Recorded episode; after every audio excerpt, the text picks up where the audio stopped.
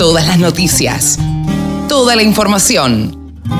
La radiodelcampo.com. Ustedes saben que Javier Lauría es uno de los periodistas que se ha dedicado, casi por decir el único, que se ha dedicado últimamente a los ovinos. Nadie le daba bolilla al ovino en la Argentina. Es más, podríamos decir casi que el gobierno tampoco. Pero él se dedicó pacientemente y empezó a estudiar el tema de los ovinos. Trabaja en Canal Rural con la gente de Guarino y es columnista de la radio del campo. O por lo menos así pretendemos que lo sea. Javier Lauría, ¿cómo te va, Javi? Carlitos, muy buenos días, qué placer saludarte, ¿cómo estás? Bien, bien, por suerte, un gusto tenerte como siempre. Y en principio te digo, porque sé que estás trabajando un montón y a destajo con el tema de las charlas, que esas charlas que se llaman emio, entre mates y ovinos. Así es, así es. Contame, contame de esas charlas. ¿Cuándo arrancan? ¿Por dónde las puedo ver? ¿Cómo, cómo son? Bueno, las charlas, en esto es una jornada compacta de tres horas con diez disertantes. Eh, va a ser el martes 8 de junio a las 18 horas, así Ah. que dentro de tres días Claro, ya no más. Sábado, domingo, lunes, martes, tres días. Claro. Eh, a las 18 horas va a Eh. ser por delsector.com. Ajá. Te- te- o sea, si te suscribís puedes acceder a algunos beneficios y demás, eh, que son muy, muy interesantes. No puedo decir las marcas, No, pero, bueno. pero son firmas que dan beneficios. Y lo interesante de esto es que es la primera de varias. Eh, estuve charlando a tal punto que ya estoy con la cabeza en la segunda, la tercera y la cuarta, con las diferentes temáticas, porque te pasa eso, empezás a hablar con uno, empezás a hablar con otro y empezás a, a, a cranear un poco más otras ideas. Pero en esta primera Sí. eh, te voy a contar un poquito. Un tema que es imperioso tratar, el cordero pesado, porque es la solución para el problema que se habla de la falta de abastecimiento para nuestro país y también para la exportación. En, ¿Por qué eh, digo falta de abastecimiento? Sí. En Maipú, en Maipú le decíamos un borrego. Claro, bueno, eh, ahí hay un tema. Eh, muchos caracterizan al borrego por la dentición. Básicamente el borrego es de un año para arriba. Sí. Pero eh, conceptualmente ahora para una cuestión de estándar, o sea, para poder estandarizar, le llaman cordero pesado al animal que está por encima de los 25 kilos, o sea, 12 kilos limpio, por encima de los 25 kilos en pie, le llaman cordero pesado y cuando pasa el año ya se considera borrego. Ajá. Ahí ese sería. El capón es el animal capado, Sí, claro. básicamente. Sí, sí, sí. Este, que hay, un- hay una cuestión que, que es muy interesante que vamos a hablar en algún momento para más adelante sobre eh, qué hacer, si hacer capón, si hacer retajo o mantenerlo eh, el animal sin capar ni nada, sin intervención de ningún estilo y eh, que crezca pero manteniéndolo alejado de las hembras. Otro día lo vamos a charlar ese tema Ah, porque es muy interesante. es un tema interesante porque estaríamos eh, comiendo una carne tal vez un poco más dura. No lo sé, no quiero que me lo desarrolles ahora. Eh, lo, eh, lo prometemos para otro día. Por Pero, supuesto. pero serían, sería el equivalente serían al mes. al carnerito. Claro, el equivalente al mes eh, de los vacunos, Claro. macho entero joven. Al macho entero Bueno, joven. Iría por ese lado porque aprovechás las hormonas para su crecimiento. Claro. Eso lo vamos a tratar otro día. Mirá qué bien. Ahora, Qué interesante. ahora, eso a mí me, me llama mucho la atención y es algo que quiero profundizar. Lo que pasa es que no hay muchos expertos acá en el país Ah, sobre ese tema. Pero ya veremos. Ahora, si, o sea, eso del cordero pesado precoz lo vamos a charlar con Néstor Franz desde Córdoba, un Bien. experto en la materia. Bien. De- después, calidad de carne. Vos querés comer una carne rica, querés un, un trabajo bueno, que el marmoreo sea equilibrado, que cada raza tenga su desarrollo en función de sus cualidades. Y eso lo vamos a charlar con Florencia Torimicoli, ingeniera zootecnista, que es eh, casi que la tengo como adoptada para cada una de las charlas, porque la verdad que tengo mucha afinidad. Eh, en algún momento ella me contó que quería ser locutora y capaz que el día de mañana podemos decir que tenemos una colega. Claro. Vamos a motivarla por ese lado también. Totalmente, totalmente. Eh, así que vamos a hablar con ella sobre calidad de carne. Después, gastronomía. Vos me dijiste la otra vez fuiste a San Telmo, pero no te fuiste a visitar al Baquiano, o sea, al restaurante del Baquiano, donde lo encontrás a Fernando Rivarola. Claro. Fernando Rivarola es el titular del Baquiano, el cofundador, y también de, de, un estilo más informal que es trashumante, que es como un comida al paso, y con él vamos a hablar de gastronomía. Bien, bien. Una programación espectacular. Sí, a, mí la verdad que me entusiasma mucho. O sea, ya quiero que sea martes. Claro. Todo coordinado por vos, organizado por la gente, o por vos y por la gente de eh, Guareno Producciones, ¿no? Así es, así es.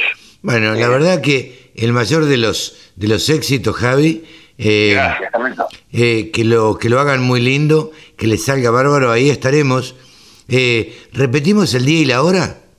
Por supuesto, el martes 8 de junio a las 18 horas.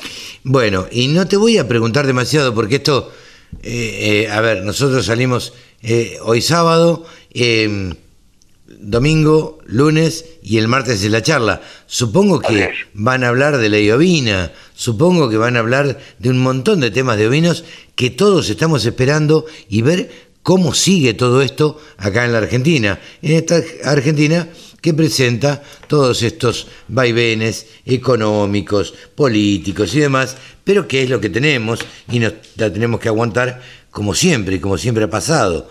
Con lo cual, me parece que hay temas políticos para hablar, o no temas políticos, sino temas que en algún punto rozan con lo político, porque la, eh, la promulgación de una ley eh, tiene que ver también con lo político, y, y, la ley ovina no deja de ser una ley, digo que van a tener, tener que ser tratada por los políticos.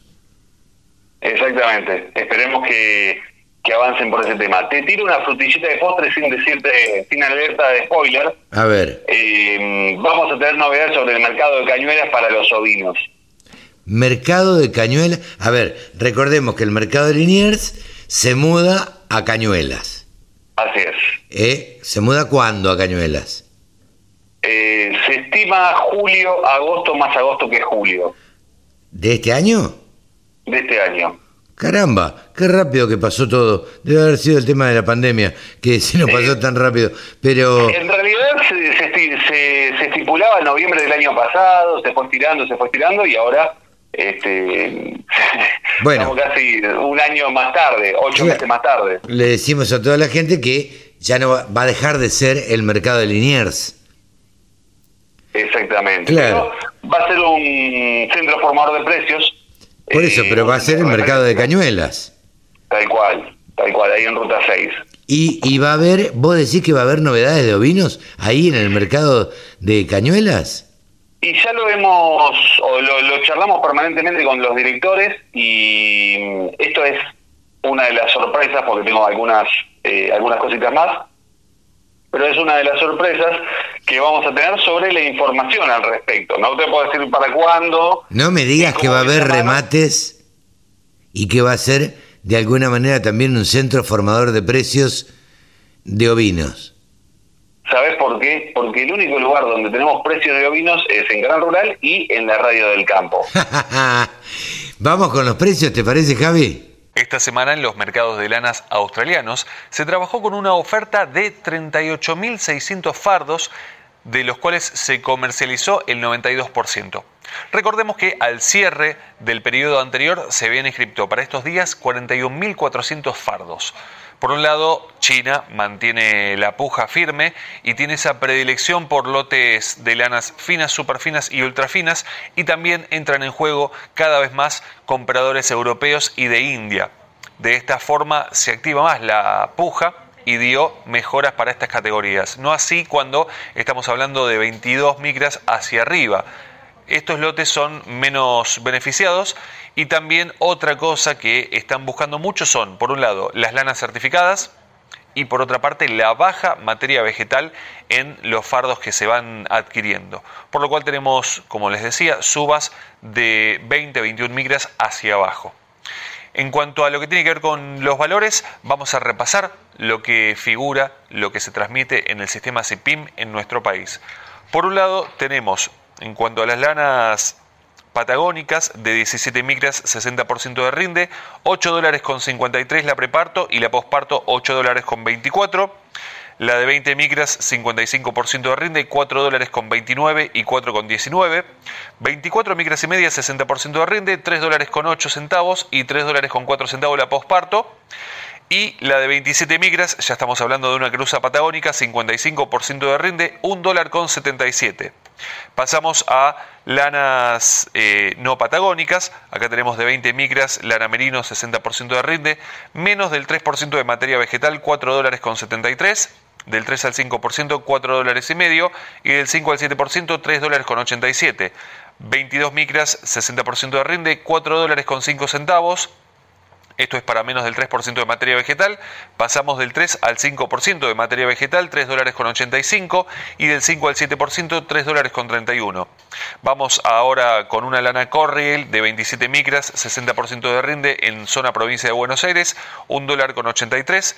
Nos vamos hacia litoral, lana Corriel de 28 micras y media, 68% de rinde, 1 dólar con 55.